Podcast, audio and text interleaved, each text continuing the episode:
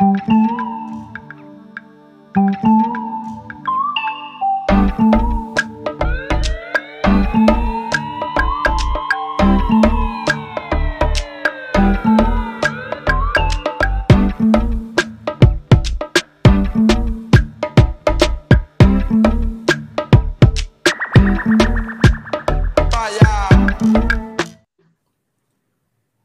Saludos y muy buenas noches a todas las personas que se están conectando ahorita al cierre.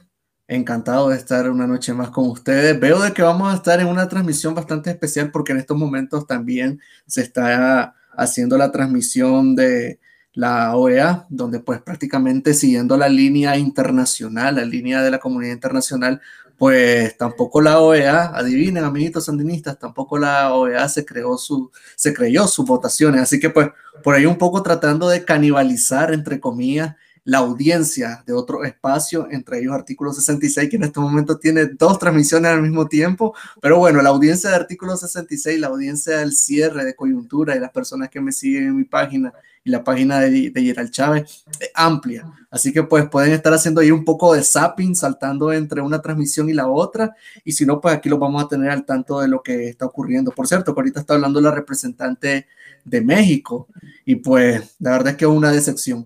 Pero bueno, como aquí vamos a hablar profundamente sobre ese tema, encantado yo de saludar a Juan Daniel Tremiño y a Jairo Videa, nuestro productor que hoy se está estrenando aquí directamente al aire, enseñando la cara y pues ya va a dejar de estar en las sombras y va a estar de repente aquí con nosotros de vez en cuando.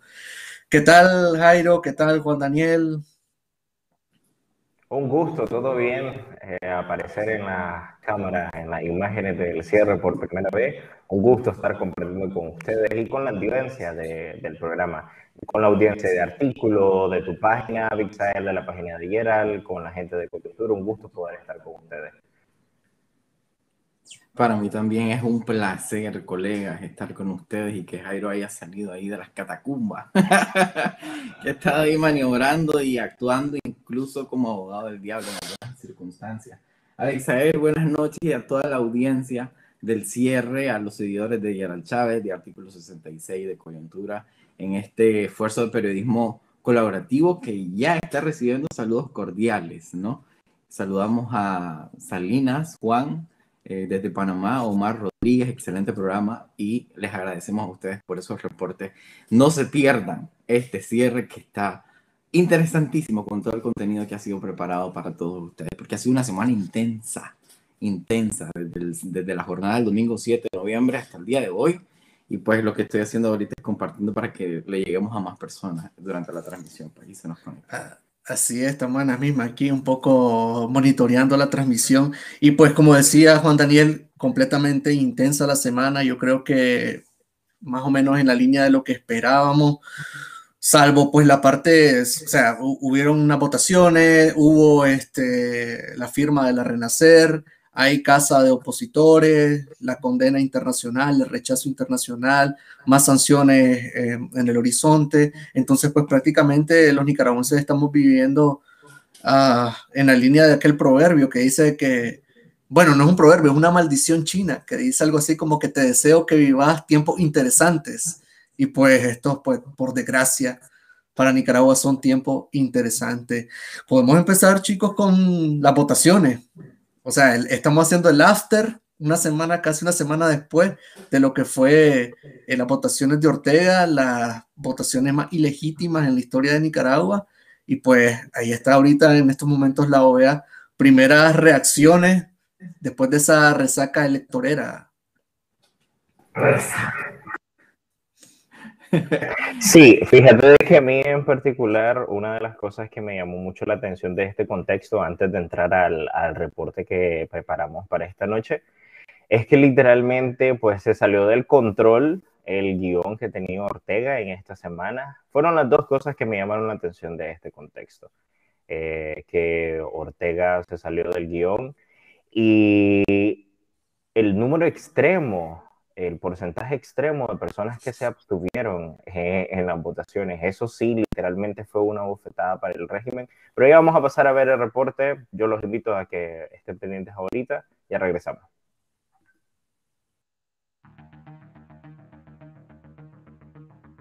A través de la jornada de observación electoral en el terreno que ha desplegado el Observatorio Urnas Abiertas, se ha llegado a la conclusión de que el porcentaje de participación eh, calculado estadísticamente eh, no asciende del 18.5%. Naturalmente, esta es una cifra escandalosa y sin precedentes para eh, la historia política y social de Nicaragua.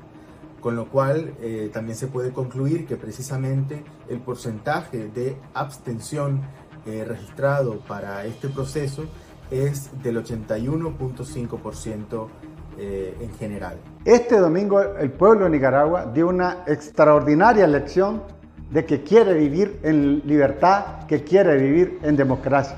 Y dado que el domingo 7 de noviembre no había opción de elección de acuerdo a los estándares internacionales del derecho a elegir y ser electo y de escoger entre competencia libre y transparente y observada, como no hubo nada de eso, el pueblo se manifestó dejando vacías las calles y ese mensaje debe ser suficiente para la familia Ortega Murillo, que el pueblo de Nicaragua no lo respalda.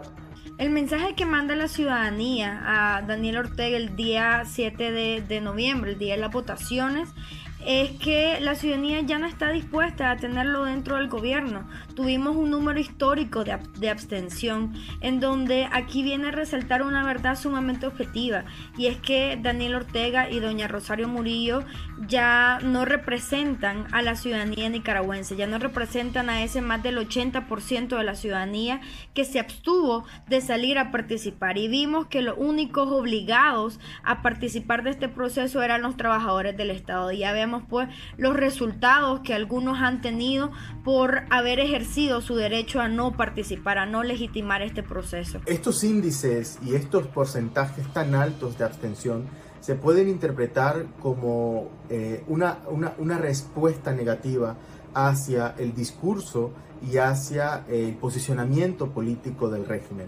Desde principios del año, el régimen ha tratado de afianzar eh, la imagen de un proceso electoral democrático, transparente y competitivo. Sin embargo, la ciudadanía le ha dicho no, le ha dicho ya no queremos formar parte de tu juego, no creemos en, en tus instituciones, ya no creemos en, eh, estas eh, estrategias que pretenden únicamente legitimar la posición política del gobierno. Realmente eh, este nivel de abstencionismo también se tiene que interpretar como un llamado para la comunidad internacional, que quede claro que la sociedad se ha organizado para observar estas elecciones, eh, se ha quedado en sus casas registrando y monitoreando todas las irregularidades posibles y, este, y no ha formado parte, como he dicho anteriormente, de esta pantomima electoral. La gran mayoría del pueblo de Nicaragua no valida el, acto bochornoso que es un verdadero fraude y no tienen derecho a gobernar porque está pendiente la cuenta de los crímenes de lesa humanidad que se mantienen en completa impunidad. Nicaragua está apostando a una vía democrática que únicamente se puede lograr a través de unas elecciones legítimas y transparentes y porque sabemos que es urgente el salir de esta crisis, sobre todo porque hay una necesidad histórica de refundar nuestro país.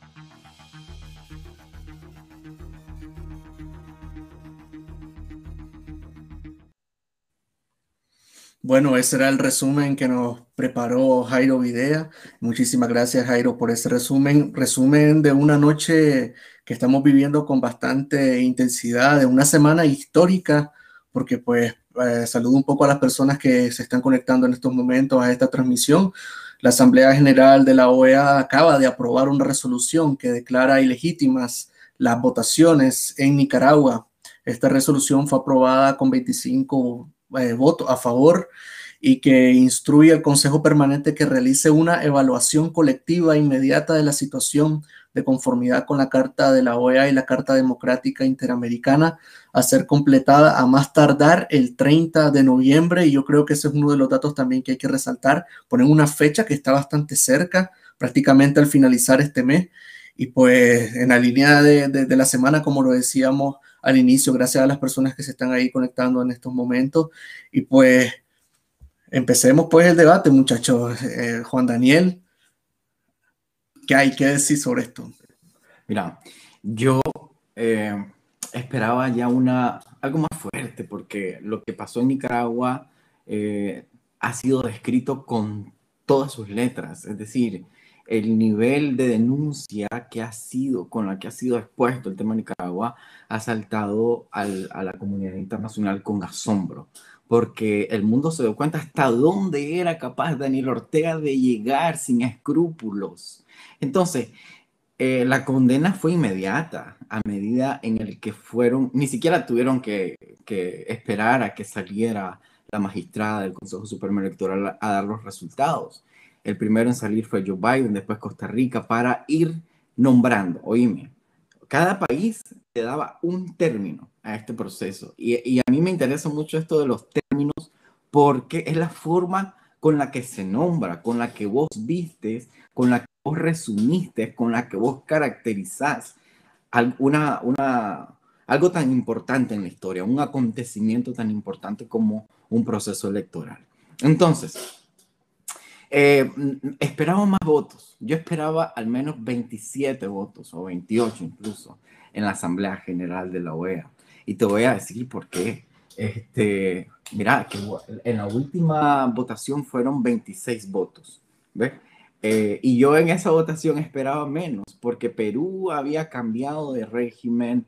Eh, en Centroamérica la cosa con Nicaragua eh, estaba, estaba siendo opacada, estaba siendo aminorizada o incluso estaban ahí de compinche, de compadres con Ortega, toda la, toda la región. Había una cosa extraña. Pero como ahorita Guatemala está en el ojo del huracán presidiendo la Asamblea General, se vio comprometido a votar por, por esta resolución. Una resolución que nombra ilegítimo a, esta, este, a, este, a este proceso y por ende a los próximos cinco años de Ortega, que se dicen cinco años, pues, pero en realidad no son cinco años y me, gusta, me gustaría más adelante profundizar por qué no son cinco años más. Pero ahí está, la indignación que genera el ver que siete países se abstuvieron en este proceso cuando más se necesitaba una, una voz contundente, cuando más se necesitaba eh, hacer, crear un margen de distancia ante, una, ante un crimen que ha sido, que, que, se ha fraguado contra la libertad de expresión y contra los derechos humanos de los nicaragüenses. Es decir, que esos países que no votaron por Nicaragua el día de hoy son responsables de lo que a nosotros como ciudadanos, tanto dentro como fuera, nos suceda debido a esta profundización de la crisis o prolongación de la crisis nicaragüense, que no se ha venido solucionando a través de diálogo como lo dice México y Argentina, que nos están vulgareando con su posicionamiento. Hay que, hay, hay que tomar un poco la lista de quiénes son esos países, quiénes los representan. Eh, pues sí, yo, yo, yo, también esa era la foto llamativa. Eh, lo hablábamos en anteriores programas, esa foto entre Daniel Ortega y Juan Orlando, un poco el, el, la unión de las dos de las dos dictaduras vecinas, Mordor prácticamente, y, y además de eso, es que prácticamente la, la, comunidad internacional está en una dirección y la dictadura está alineada con esta, esta, serie de países que yo creo que más bien la deja más en ridículo. Imagínate que, que, que estás con Corea del Norte, o sea, estás con Cuba, estás con el régimen de Venezuela, ya solo falta, no sé, Lukashenko de, de Bielorrusia, ya, ya, ya se hermanó con Daniel Ortega o algo así, ya, ya, ya habló a favor del, del, dictador. También quería resaltar algo que decía en el resumen que preparó Jairo, eh, algo que decía Gonzalo Carrión, y era que resaltaba el tema de la parte de la abstención porque aquí también hay dos caras de la moneda. No solamente es que la dictadura hizo las elecciones más ilegítimas, más degeneradas, la pantomima más grande que hemos visto en la historia de Nicaragua, sino que también la población estuvo a la altura de esas circunstancias, absteniéndose de no ir a votar. Por mucho que traten eh, a nivel internacional en redes sociales, que traten de hacerlo, sobre todo en redes sociales, de crear una realidad paralela en la que ellos miraban grandes filas, las grandes filas tipo los años 80 para, para comprar un taco de jabón. No, no fue eso, señoras y señores. Es que los colegios electorales estaban vacíos, las calles estaban vacías, la gente no quiso ser parte de ese show y pues yo creo que eso también es un triunfo para el pueblo de Nicaragua y hay que aplaudirlo porque la gente sí realmente estuvo a la altura de las circunstancias y, y pues se demuestra una vez más que cuando el pueblo se organiza, que cuando el pueblo toma una dirección no hay nada que lo detenga. Entonces yo creo que eh, eso, una semana después de estas votaciones, yo creo que es algo que hay que aplaudirle y agradecerle al pueblo de Nicaragua, que está claro, que la gente, o sea, desde antes de 2018 muchas personas y sobre todo después de 2018 la gente ya sabe cuál es la ruta. Sí, me gustaría agregar a mí eh, especialmente el número, 80, o literalmente más de 80% eh, calculó urnas abiertas que se había abstenido en este proceso. Eso es un número que debe de, de quedar ahí marcado. ¿Por qué? Porque demuestra literalmente que es un gran porcentaje, por muy mínima que haya sido la muestra, como algunos eh, boots del Frente Sandinista andan diciendo por las redes, por muy mínima que haya sido la muestra, sí en realidad demuestra, valga la redundancia, eh, un porcentaje bastante alto de la población que en realidad no fue parte del proceso. ¿Y cómo lo demostras también? Lo ves con el día de la verificación. El día de la verificación, yo lo sostengo, fue de cierta forma masiva.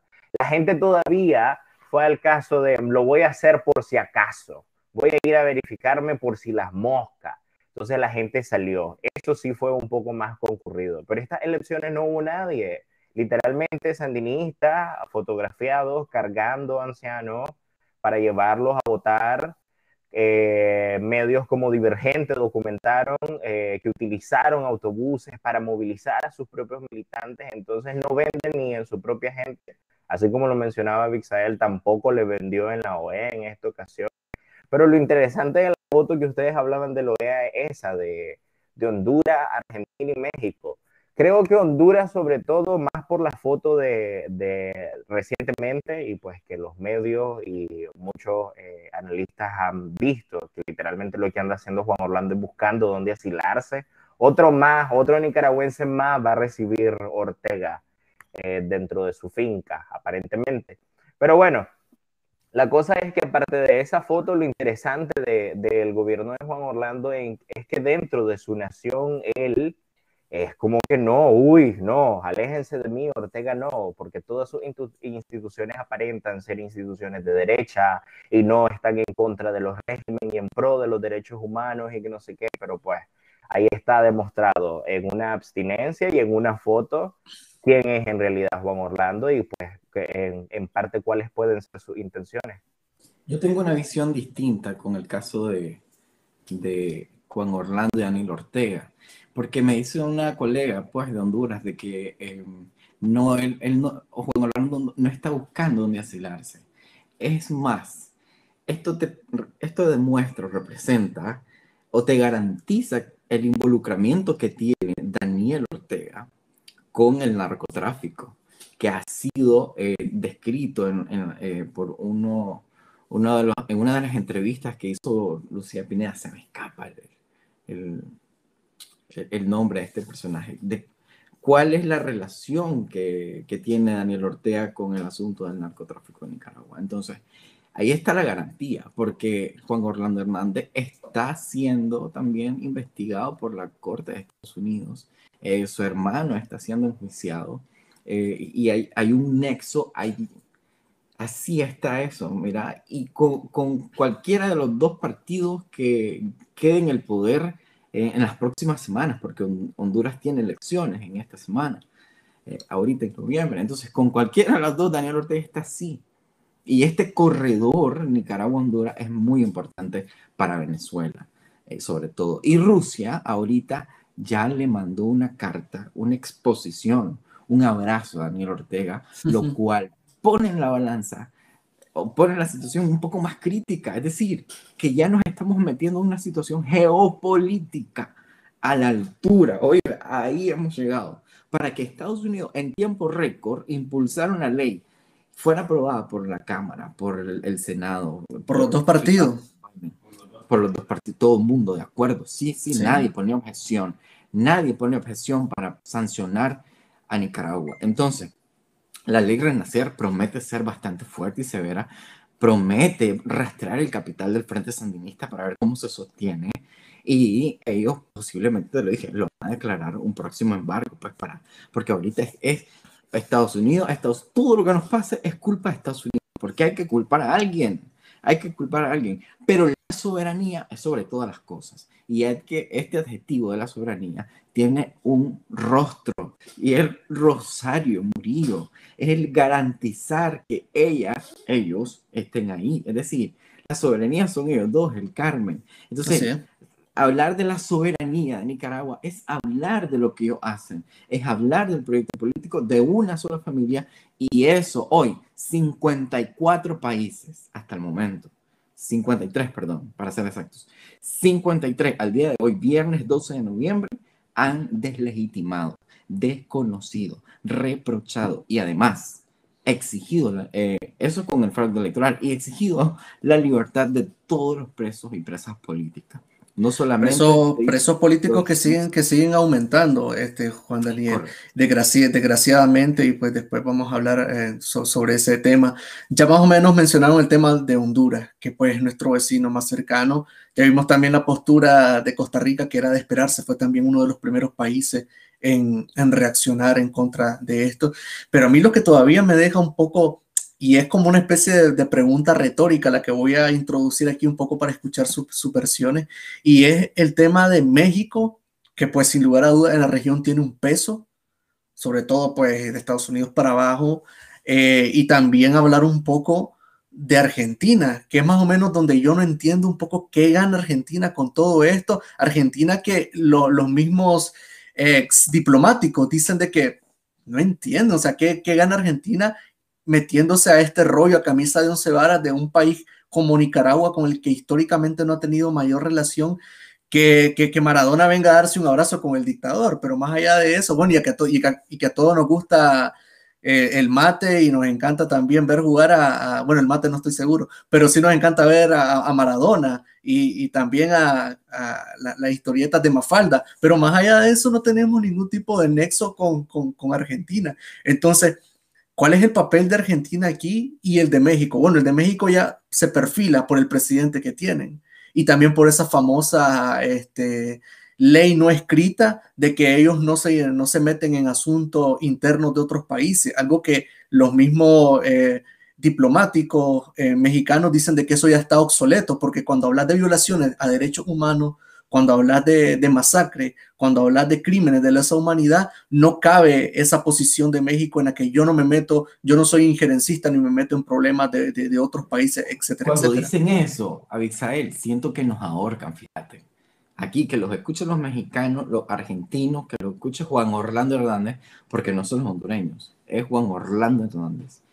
Cuando ellos dicen, no nos metemos en asuntos internos de los países, mira, nos están asfixiando ¿Cuánto? pregúntele a cualquier periodista que tiene sus cinco sentidos intactos si en Nicaragua se puede entrar. ¿Ah? No, no, no, pero y es que un, te acordás, bueno, yo mencioné en el programa pasado que tenía un colega mexicano que me había contactado para poder ingresar a, Nicaragua pidiéndome un poco como de, información, cómo estaba el país, la situación de la vacuna, etcétera, etcétera. Y pues al final me dijo lo mismo que, el, que la mayoría de corresponsales internacionales no lo, no lo dejaron entrar, lo, eh, lo, tuvieron retenido en el aeropuerto, etcétera, etcétera.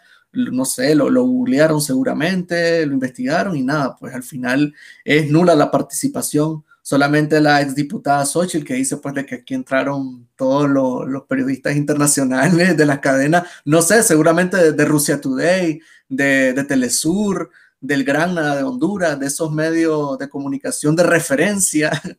Pero bueno, ya mencionaste eso, pero lo, de Argentina, ¿te lo puedes explicar de alguna u otra manera? No, definitivamente. mira, si es una cuestión ideológica, eso da asco. Eso da asco. Porque esta cuestión ideológica ha dejado a más de 300, 300 personas asesinadas. Ha destruido todo lo que se puede decir institución en el país y ha eh, mandado al exilio a todos los periodistas y los tiene encarcelados. O sea, vos, vos como país, al no responder, al, al ausentarte o al abstenerte, estás estás hablando eso. Que lo sepan muy bien. Que no sean descarados en decir que es una cuestión que tiene que ver con el compromiso de no meterse. Entonces, estamos pegando el grito de auxilio porque estamos ya en lo último, en las últimas. ¿Me entiendes? Como sociedad, resistiendo nada más un proyecto político que ha acabado con el país por segunda vez. No es nada nuevo. No es algo diferente a lo que se hizo en aquel contexto de guerra. Porque ahorita, aún sin estar en guerra, los números son peores que entonces. Entonces, vos estás avalando eso como, como país, como gobierno, por una cuestión ideológica. Me deja mucho por decir, al menos que vayas por esa, por esa línea, pues. Jairo, ¿qué opinas al respecto? Ah, se me había olvidado mencionar de que Perón estuvo en Nicaragua, eh, no sé, uno de sus periplos. Ahí hay un reportaje bastante interesante en la revista Magazine. Otra conexión, aquí estamos descubriendo conexiones. Pero Jairo, ¿qué pensás? ¿Por qué Argentina se mete en esta vaina y está buscando como una especie, porque dijo eso, que estaban buscando como una especie de diálogo hace varios meses y ahora tiene esta posición tan, que sea, que no, al menos yo no la entiendo. Fíjate que por eso te mencionaba hace ratito que es la fotografía que me interesaba a mí, Honduras, Argentina y México, porque en realidad en el caso como tal de Argentina y México me hago la misma pregunta de vos y tengo dos hipótesis. Como ya mencionó Juan Daniel, es la ideológica, esa que traen estos tipos arraigada desde hace años, así como lo mencionaste vos, eh, AMLO, que Juan Daniel siempre me dice, no sé por qué tenemos que decirle todo el nombre completo, como que, ¿quién es? Pero bueno, AMLO y el otro chico de Honduras, Fernández, eh, no sé, como que quizás tienen arraigada esos patrones de izquierdas radicales en Latinoamérica, así como los tiene Ortega. Quizás no en los mismos tonos, pues porque no he visto hasta el momento en medios independientes que han retratado eso, al menos en Argentina, pues en México son otros 100 pesos, como decimos en Nicaragua, con los periodistas, con los ataques, etcétera. Pero en realidad, para ser concreto con mi respuesta, creo de que son dos razones. Hay dos hipótesis. O la ideológica, así de sencillo, o hay, como mencionaba alguien ahí en, en, en los comentarios ahorita, hay un business de por medio. Pero yo me pregunto con esa hipótesis, ¿qué business?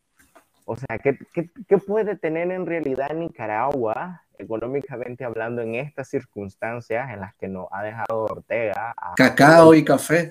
A Coyol comido, Coyol quebrado, Coyol comido. Entonces, ¿qué interés económico podría tener alguna nación de, de este tipo? Ya mencionaba Juan Daniel el, tipo, el, el medio geopolítico. Esto es, es bastante interesante y da mucho para desligar. Pero en el aspecto ideológico y económico, o sea, tengo esas dos hipótesis y ninguna por ninguno de los dos lados jala. Entonces es como que, en resumen y con perdón de la audiencia, será pura jodedera. No le entiendo. Porque a pesar que sea algo ideológico, debe de haber alguna persona consciente alrededor de estas personas como mandatario y le deben de decir, quitando el aspecto ideológico, ser razonable. Pero pues, quizás no lo entienden o quizás están muy arraigados en ese aspecto, así como lo estuvo y lo está Ortega. Pues por lo, lo, digo, quizás en tonos diferentes, pues porque no es tan extremo en este, en este momento, pero sí, ese tono ideológico debe de estar muy, muy arraigado, porque es que no encuentro todo, como periodista y como joven, no encuentro otro índice que me diga que Argentina y México podría tener, ¿qué, qué interés? ¿Qué puede tener Nicaragua? Aparte de Fíjate que es un apoyo mediocre incluso porque, a ver, el abstenerse es apoyar abiertamente o solapadamente, me disculpan. Ese es el término más adecuado, porque eh, ¿por qué no lo apoyas entonces con el no, allá de un solo, para que se vea que es tu hermano, que es tu amigo, que es tu compadre, que es tu compañero? No, se abstienen. Que, que con abstenerse es suficiente para que los titulares de Infobae sean contundentes contra los Fernández que a propósito, este fin de semana hay elecciones en Argentina y, y será prácticamente un referéndum para Alberto Fernández. Entonces, temas como los de Nicaragua generan titular a lo interno del país, del debate, de, de, del rumbo que puede llevar un proyecto de gobierno como este. Ahorita mismo en, en, en Honduras, perdón, eh, el tema de Nicaragua también es un tema de debate para decir, es que vos lo apoyás, no, pero es que vos lo estás apoyando. He visto muchos debates, fíjate, con el tema de Nicaragua, con eso de la derecha de izquierda, de que si gana Xiomara en Honduras, eh, gana la izquierda, gana el comunismo, se va a instalar una dictadura como la de Nicaragua, y, y, en la OEA lo votas, pues es ilógico, es irónico, es divertido además la forma en la que están ellos siguen saliendo su, forma de jugar geopolíticamente. Siguen saliendo ahí en, los comentarios la, porque preguntamos de que qué relación histórica, qué conexión había entre Argentina y Nicaragua y pues ahí Fabiola Tercero nos dice que también están las brigadas internacionales de Argentina que ayudaron la revolución de 1979. Invitamos a la audiencia para que también siga ahí comentando qué conexiones hay. También Iván dice que Hernández de Honduras es de derecha, quizás su empatía con la dictadura es por el tema del narco, aunque pues también eso ya lo hemos mencionado, que da igual aquí, dictadura es dictadura, izquierda o derecha, ya vimos entre Daniel Ortega y Hernández, pues eh, izquierda y derecha y amablemente se besan frente a nosotros y no pasa nada. Entonces, es más o menos la línea que se, se, le cae, pero eso ya es otro tema, pues de que aquí dictadura es dictadura, da igual el signo y el color, porque igualmente Ortega se autocalifica como de izquierda, pero completamente su política económica y en otro sentido es una política de derecha y, neoliberal, aunque él se enoje al usar ese término. Pero bien. Pero en la ruta de, eh, qué va a pasar con la OEA, porque todos nos quedamos así, pues, ¿qué va a pasar? Entonces, ya hay 25 votos a favor para el desconocimiento, hay una resolución que manda el Consejo Permanente, eh, decir el 30 de noviembre que, eh, que tiene que presentar otro informe más y, y, después esa comisión va a decir cuáles son las acciones que, que se pueden establecer para presionar, para sancionar al régimen de Ortega, pero lo que estamos esperando aquí es que de una vez por todas se aplique la Carta Democrática Interamericana porque se ha nombrado un rompimiento o se ha demostrado un rompimiento de este orden. Eh, y tienen que aplicarse los votos, ahí están. Los votos ahí están. Ha habido votos de sobra para expulsar a Nicaragua de la OEA. No sé, no, sé, no entiendo qué hace falta. hasta, hasta Guatemala dio hoy el suyo. Interesante también el tema de, de, Guatemala. Entonces y, hay, que ver, hay que ver, hay que esperar hasta cuándo va a terminar esa ruta de, de votar a Ortega de la web. Por cierto, también en esta Asamblea General de, uh, sea, a la Asamblea General de la OEA renovó en su puesto de la Corte IDH y de la CIDH a Antonia Urrejola, eh, no, perdón, eh, Urrejola no continuará, sino que más bien la, renueva del puesto. Antonio Urrejola, que para mí yo creo que ha dado una lección de más o menos, o sea, no más o menos, sino realmente cómo se debe de, hacer su trabajo. Hay, defensores de derechos humanos de completamente todo el continente que están felicitándola, entre ellos también eh, eh Abrao, que también es alguien que hizo bien su trabajo eh, yo creo que hemos tenido la suerte, al menos en esta etapa de la historia, en este, desde el 2018 para acá, que estos defensores de derechos humanos a nivel internacional han dado la talla, han, o sea, han llegado hasta donde pudieron, porque pues si, si, si viene la dictadura no te deja este, hacer tu trabajo, pues no, no te dejan entrar, pues no, no se puede. Pero bueno, Antonio Rejola, que yo creo que tiene, tiene, tiene ganada Nicaragua desde, desde el trabajo que hizo, al igual que también la, la, eh, la embajadora Bertol y otra serie de, personajes internacionales que se han dado a querer simple y sencillamente por hacer su trabajo de manera, o sea, sincera, de manera franca y haciéndolo lo que se debe, lo que se espera de ellos, al menos. Tengo algo que decir sobre la Urrejola, porque ahorita estaba viendo eh, el, debate que tiene los viernes eh, en Galeano. Todo el mundo tiene que felicitarla por, y reconocer el ejercicio que ha venido haciendo con el tema de Nicaragua. Pero más allá de eso, eh, hay una serie de personalidades que han, asumido la voz cantante para denunciar al régimen de Ortega, como ella, en primer lugar, y la abrazo, no solo la felicito, la abrazo, le agradezco, porque no solamente ha hecho su trabajo, sino que ha priorizado por el nivel de criminalidad que representa Daniel Ortiz Rosario Murió en el país, ha eh, puesto o tiene el tema de Nicaragua dentro de sus prioridades. lo cual no quiere decir que no prioriza a, todo el continente, lo ha hecho muy bien con Bolivia incluso. Ahorita con la crisis de Bolivia fue enfática con los crímenes que se cometieron ahí durante eh, la, la, administración de, de la expresidenta que ahorita está encarcelada. Pero, en fin, a Laura Chinchilla también le, agradezco. Fíjate que Laura la estaba monitoreando un día previo a las elecciones. No, una semana, te miento, una semana. Tenía una entrevista diaria y un día pasó en cuatro transmisiones Laura Chinchilla hablando de Nicaragua. Me conmueve, fíjate. Ella está ahí queriendo hacer más por el país eh, Fernando del Rincón se le quebró la voz hablando. Y Fernando le invita, otra vez vamos a hablar de Nicaragua, presidente, de modo. ¿Por qué? Porque en el país no hay quien pueda dar entrevista. A Israel, ¿a no le pedimos que nos invitara hoy al programa?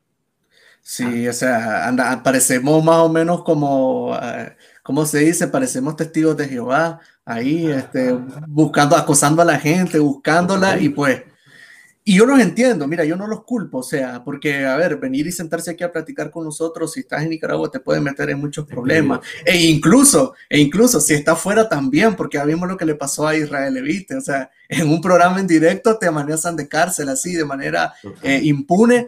Y, y si habla, hablando de eso, por cierto, qué vergüenza, May, qué vergüenza. Qué vergüenza, qué vergüenza. qué vergüenza. La Xochitl haciendo, haciendo, haciendo el show, la Xochitl ahí yo, yo, no me imagino cómo se sintieron, pues, no, no sé, lo que sintieron los periodistas de France 24 viendo que alguien está amenazando a su interlocutor de, de, cárcel en directo. Pero bueno, ella se sentía, no, qué perra, qué perra, qué perra, mi amiga. Y hablando de perras, los hijos de perra, o sea, esa fue como el exabrupto de Ortega durante su, su, no sé cómo llamarlo, su coronación, su autoimposición o algo así pero bueno, se le salió la caja de ilustrar a nuestro queridísimo comandante y pues nos llamó prácticamente hijos de perra a la mayoría. Ahí están un poco las imágenes. No se le va a dar audio ahí, Jairo. ¿Nos vas a deleitar con eso? Y el presidente Roosevelt, cuando le preguntaban, ¿pero por qué presidente apoya usted a Somoza? Se se lo preguntaba algún, algún norteamericano decente, pues.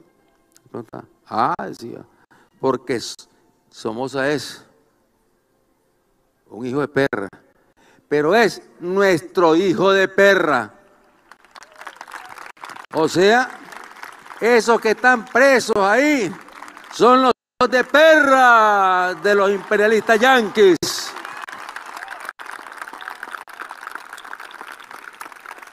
Se los deberían llevar para allá, para los Estados Unidos, porque esos no son nicaragüenses, dejaron de ser nicaragüenses hace rato, no tienen patria.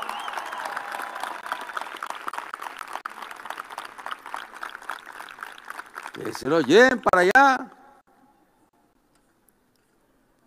Ah, para que allá, allá, le sirvan como lo que son. Esclavos del imperio traidores de la patria. Y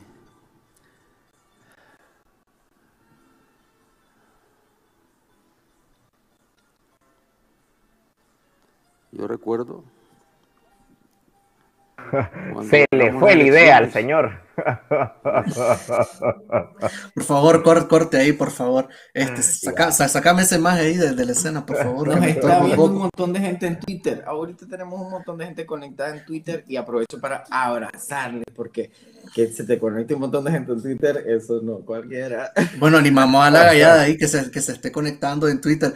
Por, por cierto, este, esa frase que pues no está del todo, no es del todo uh, real, no está confirmada, que se la, se la hacen a, a, Frankie Roosevelt sobre eso. En realidad no, no, no está tan claro si, si, si la frase es, eh, sí, Somoza es un hijo de P, pero es nuestro hijo de P. Hay otras versiones eh, que las incluyen en el diario del país, también recogen eh, que la sobre Tacho Somoza, que, que, es un hijo de P también. Entonces no sabemos si es de perra o de, o de P, pero en todo caso lleva la, la letra P.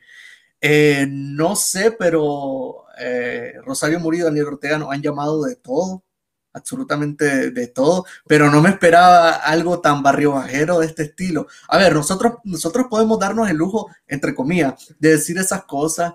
Uh, incluso en este programa, aunque no la decimos, solamente estamos repitiendo la, frase célebre de, del estadista, eh, porque pues eh, estamos aquí en un momento relax, pero el, el que se supone que es el primer ciudadano del país, el que representa a toda una nación, decir esa frase, yo creo que todavía para, incluso para Ortega le quedó bien asqueroso, incluso para él. Me llamó mucho la atención la actitud de, lo, de, de las aplaudidoras, las plañideras que tiene ahí al lado, pero es que ve, mira, ve, ve, la, ve la actitud de ambos lados. Por un lado está Porra, que asiente, alegre, y Rosario Murillo que se alegran, casi que le faltó ponerse de pie y celebrarlo, y por otro lado ves al Chele Avilés como medio nervioso, como que no se lo esperaba y como que medio se voltea. Y el otro tipo que no lo tengo controlado, ¿quién es? el de saco y corbata, que tam, también, también se queda ahí un poco, ahí ya, ya, ya me vas a hacer la, la, la, la, radiografía de esa fotografía. Entonces, ese tipo también medio se queda así como que medio movido, donde está el otro, el otro grupo de militares, pero ya después donde siguen su, en su diatriba peyorativa, ya después como que el Chele medio aplaude el tipo y, y, como que está medio incómodo, pero bueno, ¿quiénes son los más que están sentados ahí, Juan Daniel? Mira, era exactamente la misma foto, la misma escenografía, el mismo guion que tenían de, eh, del 19, del 42-19. Entonces, eran hasta, era hasta el mismo invitado, el canciller de Abjasia, ese que estaba ahí. La otra persona, porque habían dos invitados nada más, el canciller de Abjasia y, y, y el embajador ruso. Entonces, con, esto, con estos me voy, dice Ortega, con estos invitados me voy. Y estaba emocionado él hablando, pues se puso de pie, pasó él, eh, mira, eh, hice todo, ha sido uno de los discursos más interesantes de Ortega de los últimos tiempos, porque vos lo dijiste, se sobrepasó en sus expresiones de una forma, pues que, que hasta una persona que trabaja en cualquier eh, que trabaja, pues una, una persona que trabaja sabría comportarse en cadena nacional. Hasta, hasta, un hasta, un hasta un desempleado, el borrachito, el escuadrón de la muerte de borrachitos de mi esquina. O sea, los borrachitos de la esquina, esos más también se sabrían comportar, incluso son mucho más educados. Pero a vos que te encanta analizar eh, los discursos, que incluso escribiste algo sobre eso, donde mencionabas, no sé, no sé por qué, no, eh, no lo he terminado de leer, pero no sé por qué mencionaste cierto centro nocturno de Managua ya extinto.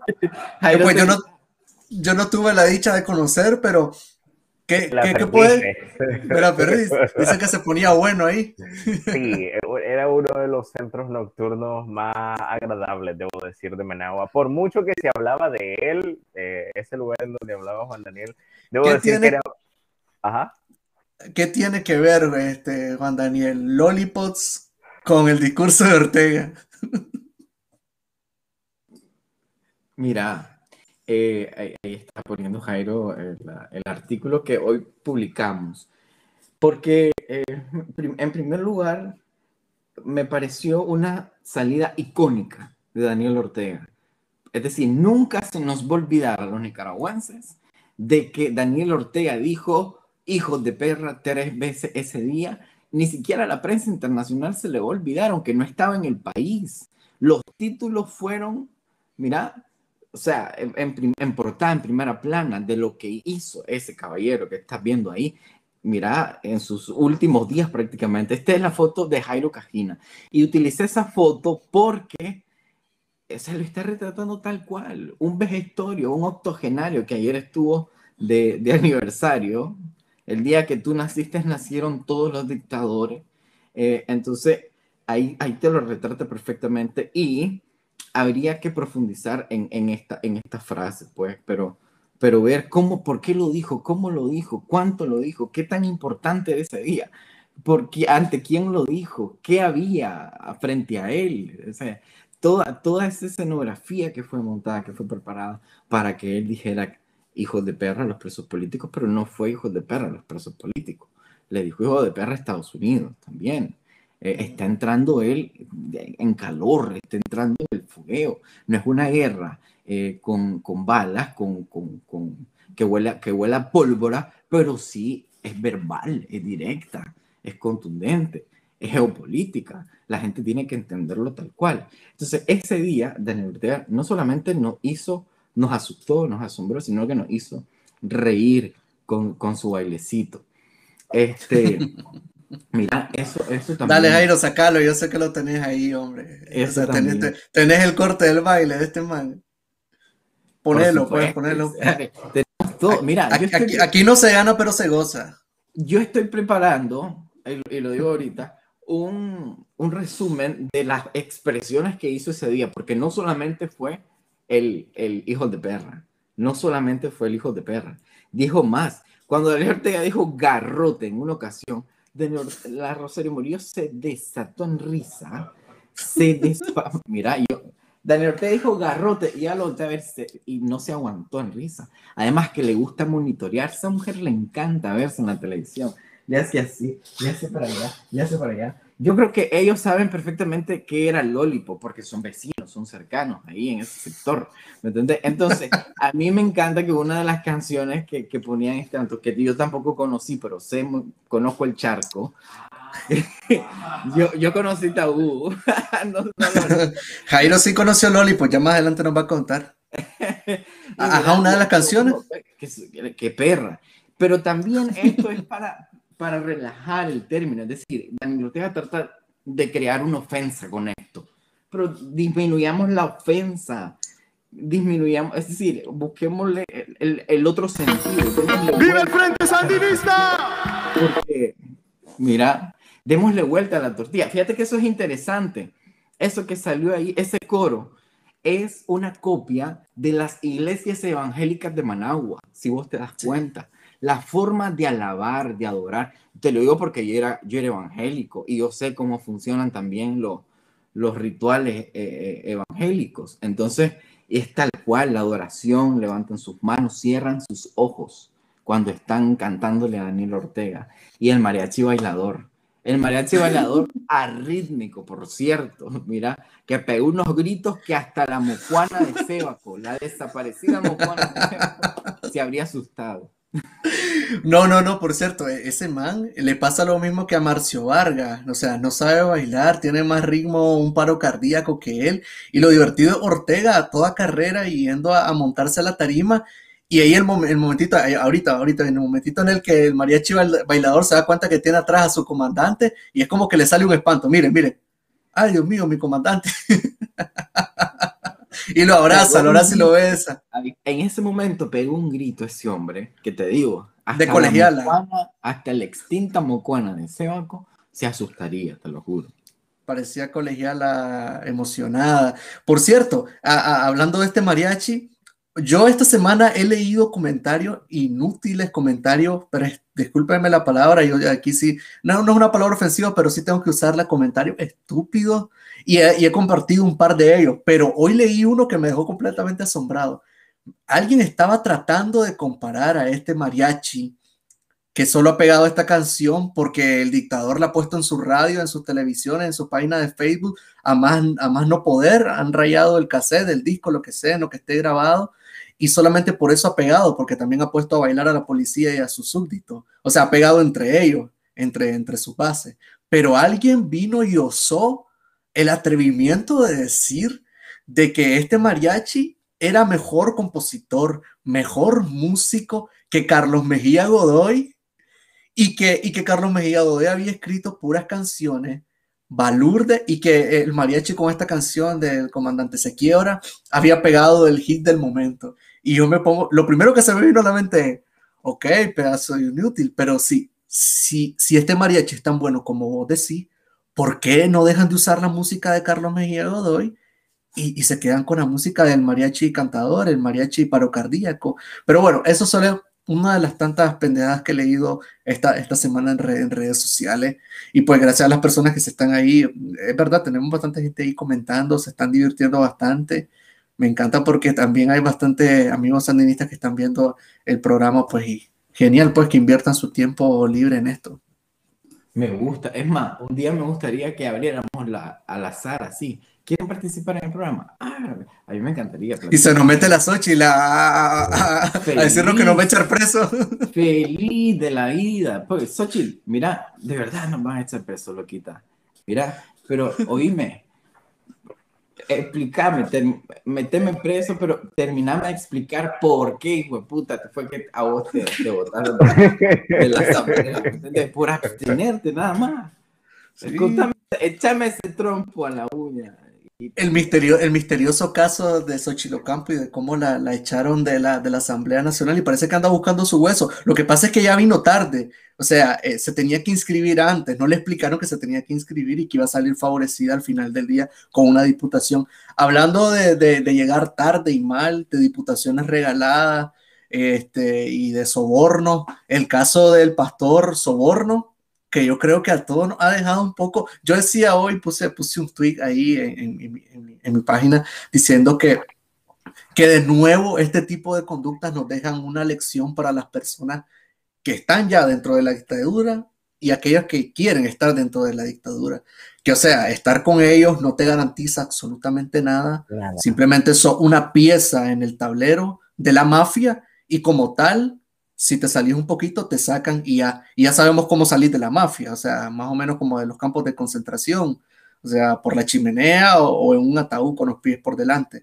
Pero bueno, le quitaron la radio, el canal de televisión. Dícenos más que se están pensando si tomar la diputación que les regalaron.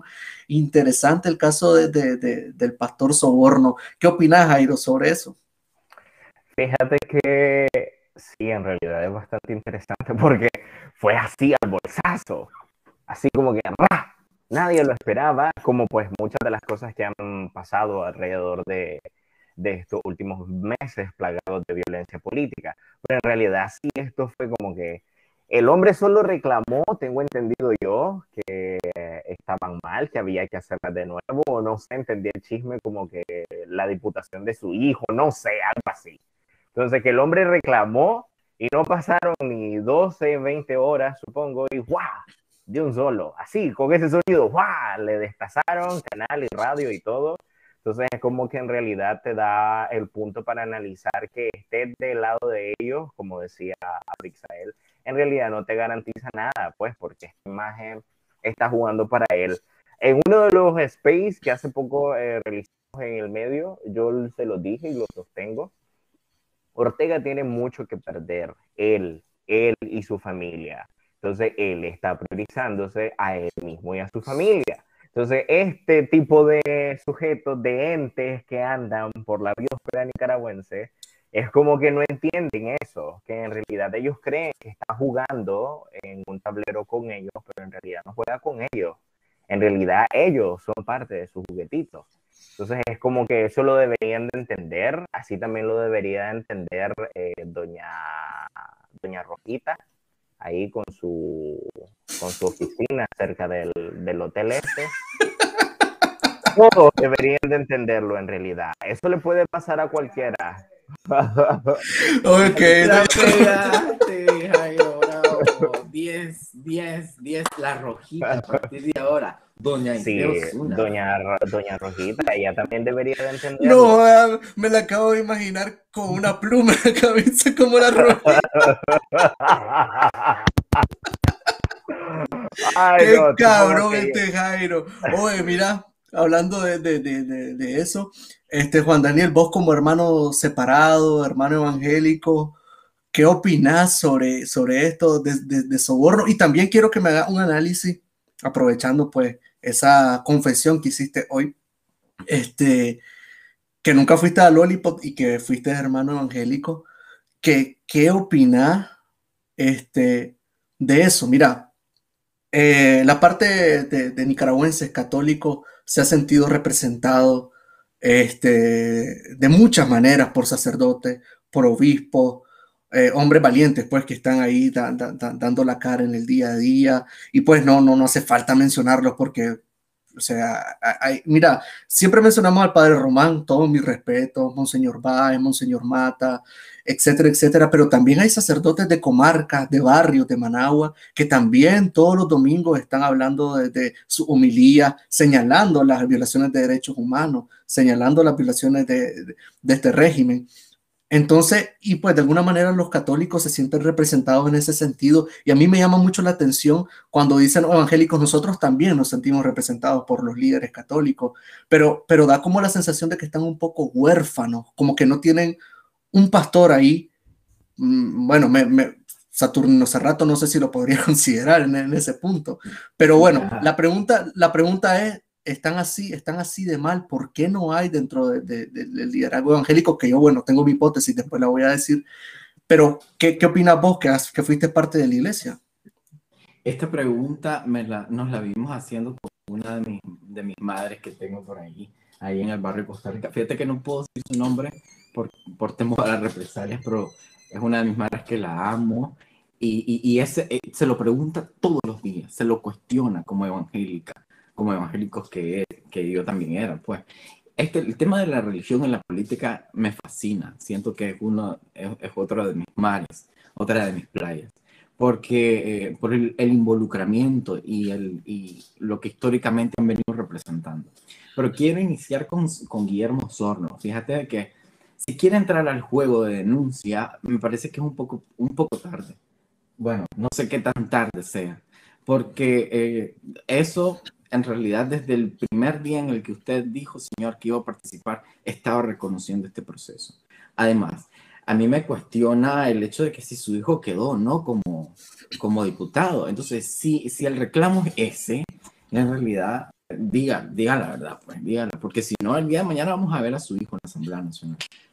Como, como quedó Byron Jerez en las elecciones, en las votaciones del 2016, cuando no nos esperábamos nosotros que Byron Jerez pues se votaba por quién, pues. O sea, si es un personaje que todo el mundo conoce, pero lo conoce como corrupto. Ahora, Guillermo solo lleva a su hijo. ¿Va a quedar o no va a quedar? Ahí es la pregunta. Pero ya le quitaron su, su radio por una, unas declaraciones. Es decir, eso también te demuestra que la dictadura va con todo, sobre todo como sea y contra quien sea. El nivel de, de, de tolerancia cero que a partir de ahora están ejerciendo, no solamente contra aspirantes presidenciales, sino contra aspirantes, aspirantes a, vivir, aspirantes a tener una dignidad, a tener algo diferente, porque al día de hoy van sumando los presos políticos. Cada día hay un, hay un nuevo preso político diferente, una persona que fue desaparecida, que tal vez eh, el día, eh, anduvo diciendo, bueno, ahorita van a agarrar solamente a los líderes, no, van contra todos. Entonces, eso es una advertencia. Y con el tema religioso, pues la, iglesia evangélica ha venido acaparando eh, gran parte del terreno eh, religioso, ideológico, que también es ideológico, en cuanto a, cómo funciona la, la, creencia en el país. Pero en la política, eh, o sea, me, me, lo cuestiono muchísimo. ¿Cómo vos, como un religioso, un predicador de la Biblia, vayas a, avalar a un criminal, al peor criminal que ha tenido este país? Pero no sé cómo demostrártelo. Yo una vez prediqué en mi iglesia cuando tenía 16 años. Ya estaba Daniel Ortega gobernando en el país. Y la pastora me reprendió por haber mencionado lo que una vez hizo Hugo Chávez, por haber mencionado a Hugo Chávez en, en, mi prédica, porque eh, hice referencia a la vez que Hugo Chávez maldijo al pueblo de Israel, por ejemplo. Eh, yo ¿me estaba solamente dando ejemplo de eso y la pastora me sancionó. Te, te, demuestra mucho cómo funciona este. Actuó, actuó como Estados Unidos, te sancionó. ¿Con qué, qué consistió esa sanción? Sí, se, se tuerce con la, con, con, el pensamiento cristiano, la verdad, es totalmente incomprensible. Y avalarlo. Por eso, pero ¿cómo era, cómo era ese castigo cristiano? Ah, esa sanción, ¿cómo fue? era esa versión, ¿Cómo era esa versión renacer? Eh, a ver, eh, te llaman la atención, te dicen los pastores, venga para acá, te con los ujieres, usted eh, hizo el Sanedrín. un comportamiento inadecuado y no va a, a subir al altar por un mes ok, e, eso está interesante, esa parte. Mira, hay que mencionar también, antes de 2018, en artículo 66, una vez me encontré un grupo de gacetas, ya sabes, el, diario oficial, este, y empecé a leer un poco qué era, qué carajo era lo que aprobaban esta gente. Y me llamó muchísimo la atención. De hecho, estaba preparando un trabajo acerca de eso. No recuerdo si al final lo terminé publicando o quedó engavetado. Ahí, ahí, dejo la, la, la, vaina al aire para, para, que se pueda escribir, lo escribe alguien más. Pero es llamativo cómo todos los días la Asamblea otorgaba personería jurídica a la iglesia del, del, del, del Verbo Divino, a la iglesia de Benecer, del miembro encarnado, a la iglesia de no sé qué, a la iglesia evangélica del Cristo de Judá. Y, er, er, y la mayoría pues era de pastores, perdón, de, de eh, diputados sandinistas que de alguna u otra manera estaban ligados con alguna iglesia. Eso por una parte. Hay en Managua, en cada barrio, vos das una vuelta y te encuentras ocho iglesias en tu cuadra, mínimo. Ocho iglesias evangélicas de diferentes denominaciones. Eso también la otra parte, que también eso ya llevaría a una investigación periodística más a fondo de cuántos terrenos le han dado a las iglesias evangélicas terrenos gigantes. O sea, vos ves un predio vacío y al siguiente día tenés ahí a un pastor con dos parlantes cantando el, el machácalo, machácalo y pidiendo el diezmo. Entonces, por ahí más o menos viene a mi mente de por qué eh, la mayoría de estas iglesias evangélicas no alzaron su voz, o sea, ni están desde 2018 para acá, ni se les espera realmente que estén. Ya vimos pues que el primero que medio se levantó la, la mano un poquito soborno, le cortaron la, la, la, radio y la televisión. Imagínate lo que le puede pasar a, al señor de Ríos de Aguaviva, que es uno de los hombres más ricos de Managua. El, el, el pastor, a mí me da asco incluso, es un parásito. Ah, yo lo describo como tal, el señor de Ríos de Aguaviva. Ese sí es sapo a, a más no poder. Y que estuvo presidiendo, estuvo diciéndole a la gente que había que ir a votar ¿Sabes que el discurso de las iglesias católicas es exactamente el mismo que el de México y Argentina? No nos metemos, no nos metemos. Eso le toca a Dios. Dios pone guitarra. La evangélica, la evangélica, dijiste la, dijiste la católica. Ah, perdón, la católica. Entonces me gracias por corregirme.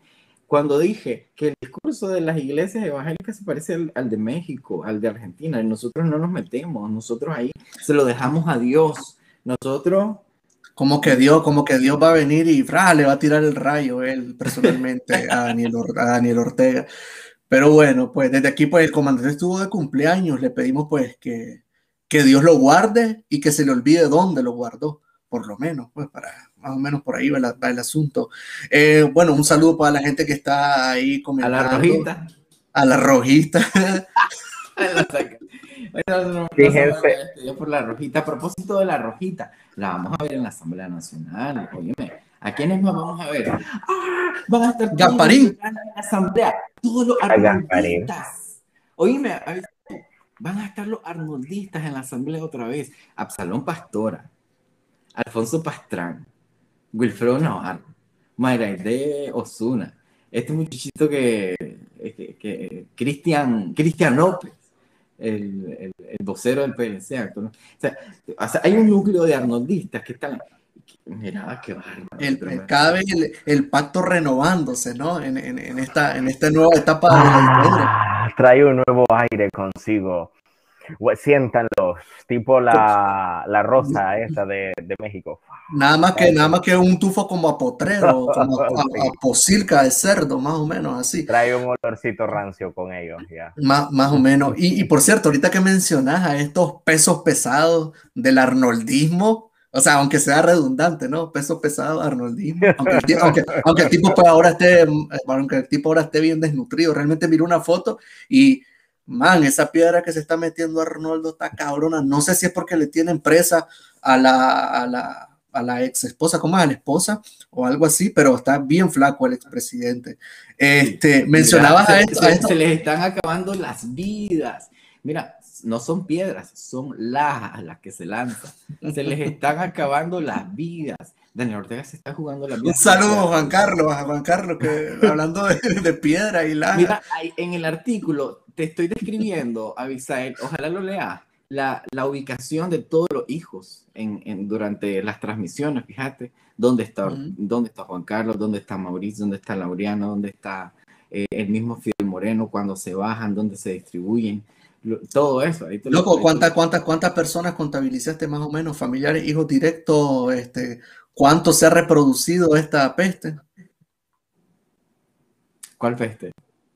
No, los hijos, no estás hablando de los hijos. Ah. O sea, como cuántos, cuántos De la tarima, de la Sí. tarima. No entendí muy bien la pregunta. No, no, me decía, me estaba diciendo que, que, que en, el, en, el, ¿Cómo? en el artículo este, pusiste dónde está Laureano, etcétera, etcétera. Pues Sí, entonces, en- en ¿cuántos contabilizaste? ¿Cuántas de personas? cada- de cada transmisión, en, la, en, en, la, en cada, bueno, la única que hace falta ahí es, es la Zoila en- en- durante los eventos, pues, porque ahí No, van. bien. ¿Ah? ¿Están Sí. todos? Sí, al único que no veo es a, a Rafael, a Payo, Mm. ese. Pero ahí está, por ejemplo, la Luciana y la Camila atrás de ellos dos.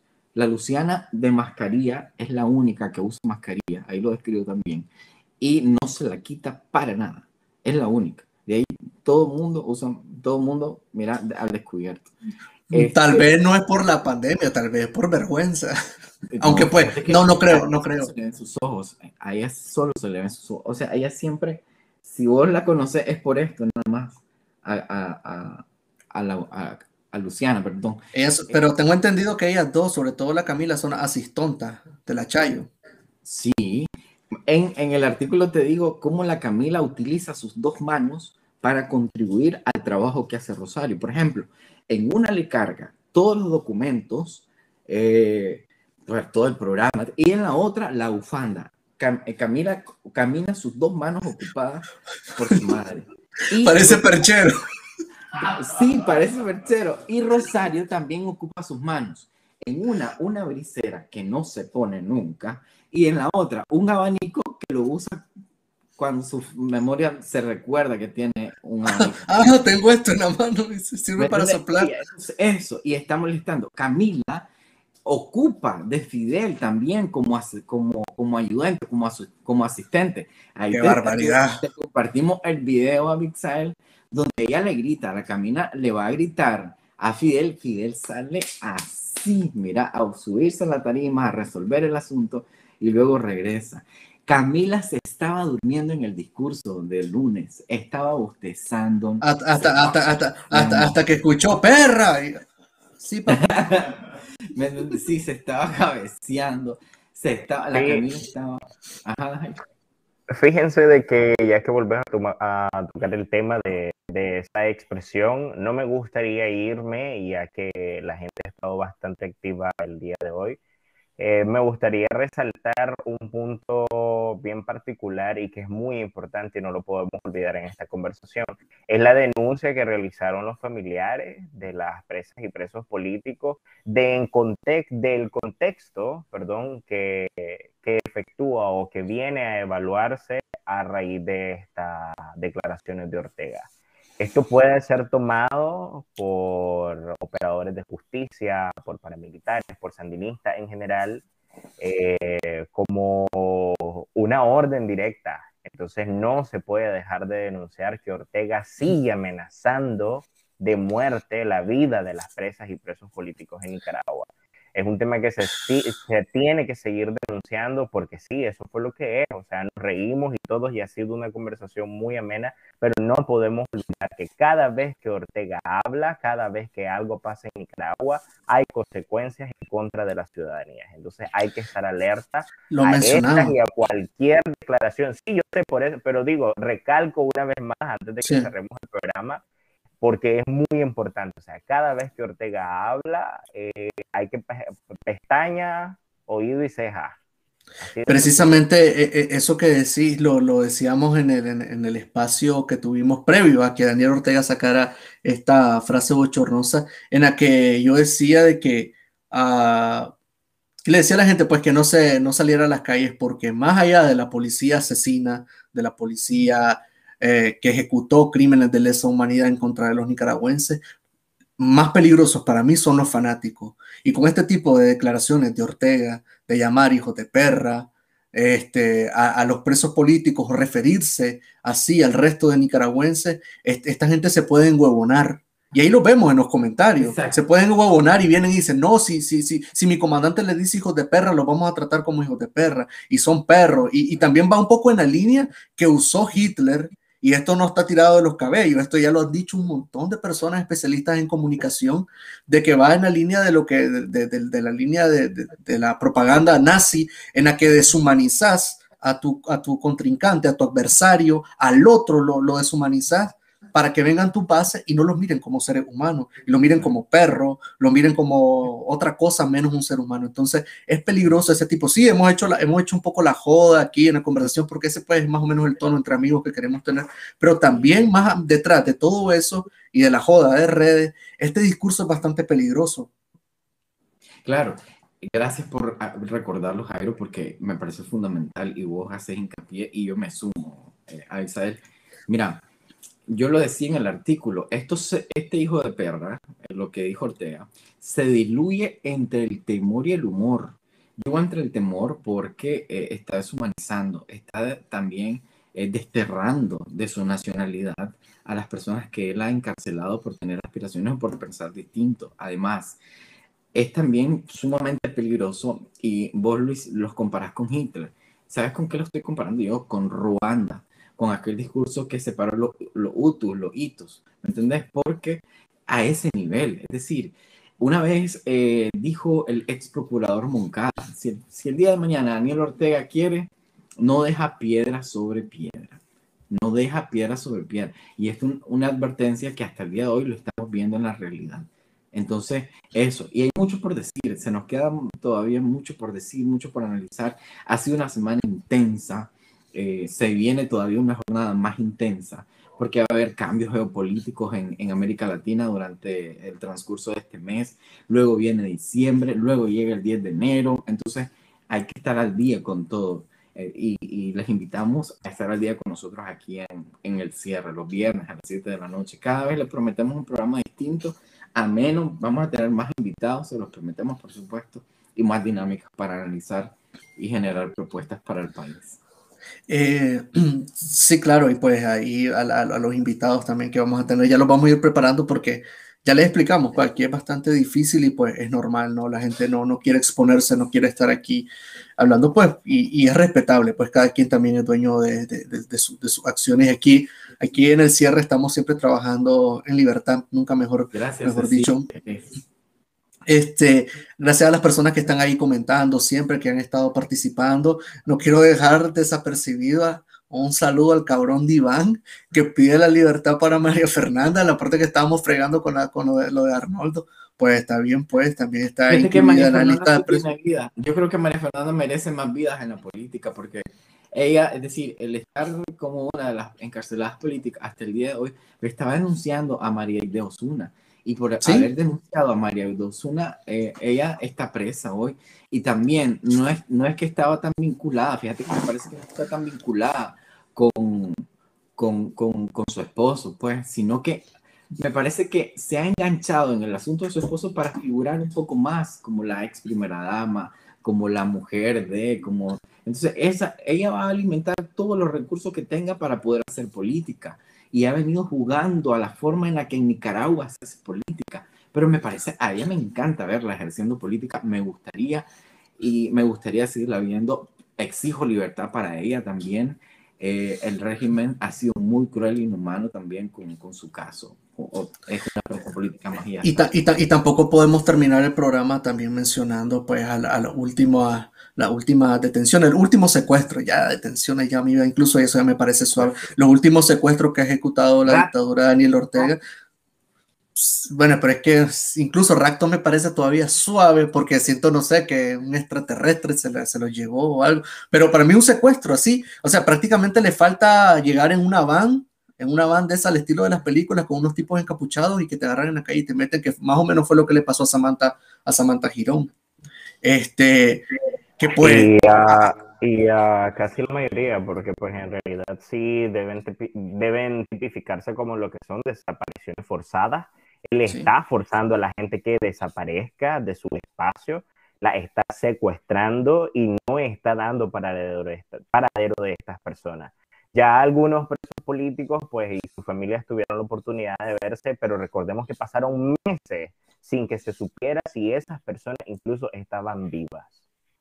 Así es, hay un comentario bastante interesante, Pia Sotelo dice, sepan que los evangélicos oramos por todos ustedes, no confundan el cebo con la, manteca, con la manteca, como decía mi abuelo, ahí está el comentario, no, y me parece excelente, y yo le creo, y es cierto, es que no, tampoco nos vamos a ir de boca y pensar de que porque los líderes eh, de X denominación o de X partido son unos degenerados, unos chanchos que están en alianza, su base sus creyentes, las personas que participan de estos cultos van a ser así, ¿no? Yo conozco también a muchos evangélicos, la gran mayoría de los evangélicos también detestan a la dictadura. Por supuesto, es que la espiritualidad es individual, ¿me entiendes? No es una cuestión colectiva. Allá de aquellos líderes que se han involucrado en la política diciendo que no hay que participar en ella. Eso me parece estúpido, eso me parece recriminante y es lo que hay que destacar. Esos líderes que te dicen, mira, es que hay que dejar que Dios haga las cosas, es que hay que... Ah, pero ellos se están beneficiando, se están enriqueciendo con dinero que pertenece al Estado y no solamente eso, con dinero que está eh, denunciado y, criminalizado. Pues. Entonces, eh, pero hay que generar esperanza, muchachos, hay que generar esperanza y para eso coyuntura hoy eh, inauguró, aperturó, no sé cómo decirle, una nueva pestaña eh, de una, una, una, historieta que tendremos a la semana, no al estilo Mafalda, pero sí al estilo coyuntura. Interesante, no, no, no, pero dame, dame más datos, sí. ¿Quién, se puede saber quién es, quién, quién, es, eh, quién es el artista. El artista es anónimo, debo decirlo, por un tema de seguridad, pero Está bien. Pues, pero lleva el sello de coyuntura como tal. Entonces ahí podemos ver, esa es parte del proceso en exclusiva para el cierre, la, las primeras tres maquetas en blanco y negro. Pero al final vamos a con la primera historieta del día de hoy. Para que les me, me, acabo, me acabo de acordar del muro de Fermín un poco.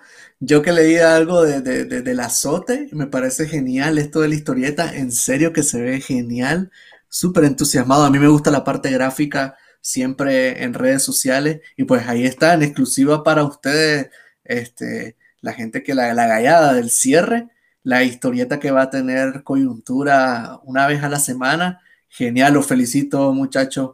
Y pues nada, este ha sido un programa genial. No sé si querés agregar algo más sobre esto, Jairo.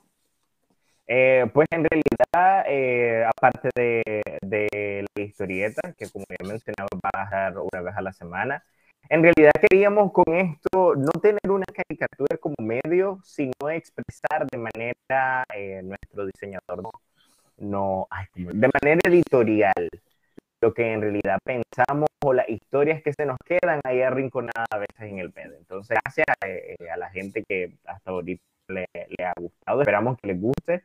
Ya tenemos varias planificadas, eh, va a ser una vez a la semana, pero en realidad eh, yo no me quería ir sin antes. Eh, miren, me van a dar un minuto. Porque él está detrás de, la maniobra. tranquilo, aquí mientras, mientras, mientras, Jairo, mientras Jairo busca ahí el, el, ya, ok. Ya, ya, lo encontré. Mira, eh, lo que quería pedir el espacio para compartir. Eh, Dani, tu micrófono, por favor, se escucha eco. Gracias. Lo que quería era espacio para compartir este trabajo que se llama de narcopolítica. Lo realizó un medio hondureño, una revista hondureña que se llama eh, Reportero Investigación y documenta cómo hay narcotráfico y quién literalmente lo controla ahora en Honduras. Entonces, es un trabajo que está dirigiendo la periodista Wendy Funes, el cual con mucho esfuerzo nos ha permitido compartir dentro de coyuntura. Entonces, no, que, no se me quería, no quería que se me pasara en realidad porque es un trabajo que tiene calidad y en realidad demuestra muchísimo lo que está pasando en Honduras, porque en Honduras sí se trabaja con narcopolítica. Nada, eso es todo. Bueno, y esperemos, esperemos que, que, la gente vaya a leer ese trabajo y también vaya a, a ver la, el, el, estreno de estas historietas que van a estar publicando, muchachos. Y nada. Y que vayan a escuchar La República, la entrevista reciente con. ¿Qué tenés para esta semana? Con Nairobi, ya, estuvo buenísima. Estoy, estoy planeando algo, no, no les puedo dar adelanto, porque pues aquí como, como Jairo que siempre nos da ahí un toque, pero no, esta vez no, no, no puedo dar un adelanto, solo les prometo que sí va a ser una entrevista más o menos en la línea que he estado llevando de la República, así como esta conversación de Averga, pero ya, ya solamente yo con una, con una persona. Chicos, me lo he pasado genial, ha sido divertido, ha sido un, un programa bastante dinámico, la gente ahí este, comentando, bastantes comentarios, la verdad. Gracias a las personas que nos están viendo desde la plataforma de Artículo 66. También estamos en Coyuntura, en mi página, y estamos en la página de Gerald Chávez. También tengo entendido que están eh, Coyuntura en Twitch y en YouTube también transmitiendo en, directo este programa. Y en Twitter también a toda la gallada que está ahí eh, en coyuntura también, este, que vayan y sigan estas páginas. Eh, y nada, pues de mi parte, gracias muchachos. Este, por, por, por, estar aquí. Yo sé el esfuerzo que, que, conlleva el que ustedes estén despiertos a esta, a esta hora, y, pero sobre todo gracias a la gallada que está ahí siempre comentando, siempre alegre, pues, y nos, nos vemos el próximo viernes con la rojita. nos vemos el próximo viernes. Excelente gracias a todos.